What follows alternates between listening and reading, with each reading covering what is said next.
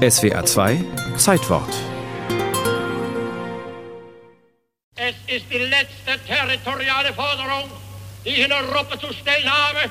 Aber es ist die Forderung, von der ich nicht abgehe und die soll erfüllt werden. Adolf Hitler fordert 1938 von der Tschechoslowakei die Abtretung des Sudetenlandes. Drei Millionen Deutsche sollen heim ins Reich kommen. Es ist der bewährte Trick. Beschwichtigen und drohen gleichzeitig. Hitler tut immer so, als wenn die nächste Eroberung die letzte wäre. Wie ein halbes Jahr zuvor beim Einmarsch in Österreich. Die Westmächte schlucken eine Kröte nach der anderen. Sie glauben Hitlers Beruhigungsphrasen. Wir wollen gar keine Tschechen. Eine Lüge. Hitler hat schon vier Monate zuvor der Wehrmachtsführung sein wirkliches Ziel genannt, militärische Eroberung der gesamten Tschechoslowakei. Die Sudetendeutschen haben keinen leichten Stand im Vielvölkerstaat Tschechoslowakei. Ab 1938 schürt ihr Führer Konrad Henlein den Konflikt auf Weisung aus Berlin. Er stellt nur noch Forderungen, die garantiert unerfüllbar sind. Hitler droht dem tschechoslowakischen Staatspräsidenten. Ich habe Herrn Benes ein Angebot gemacht. Er wird entweder dieses Angebot jetzt akzeptieren und den Deutschen endlich die Freiheit geben, oder wir werden diese Freiheit uns jetzt holen. Hitler hätte den Krieg angefangen, doch Großbritannien gab nach.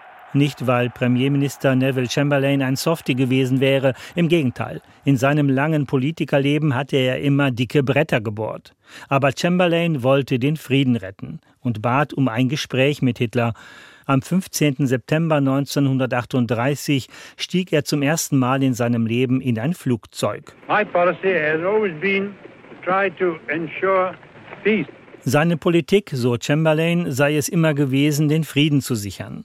Dreimal wird Chamberlain in die Höhle des Löwen gehen. Zunächst an diesem 15. September nach Berchtesgaden auf den Obersalzberg. Dann reist der Brite dem Führer nach Bad Godesberg hinterher und schließlich am 29. September 1938 nach München zum Showdown. Mit dabei Frankreichs linker Premierminister Edouard Daladier. Und aus Italien der Duce. Ein Radioreporter erklärt am Münchner Hauptbahnhof, nun droht durch den Hass der Tschechei ein neuer Weltkrieg. Die Tschechen bekommen den schwarzen Peter, dürfen erst gar nicht an der Konferenz teilnehmen. Hitler macht Druck. Chamberlain und Daladier glauben, dass Zurückweichen den Krieg abwenden kann. Appeasement, Beschwichtigungspolitik.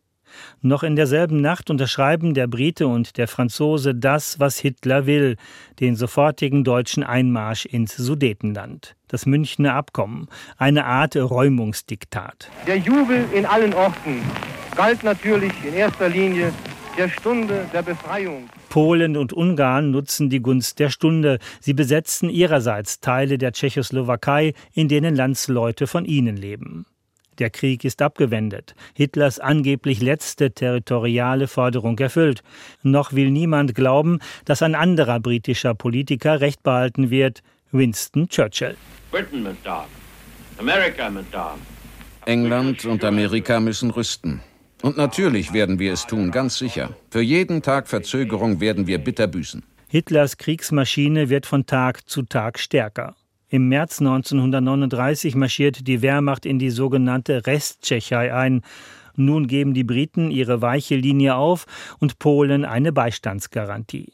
Als Hitler Polen angreift, ist es Premierminister Chamberlain, der Deutschland den Krieg erklären muss. I have to tell you now that consequently this country is at war with Germany.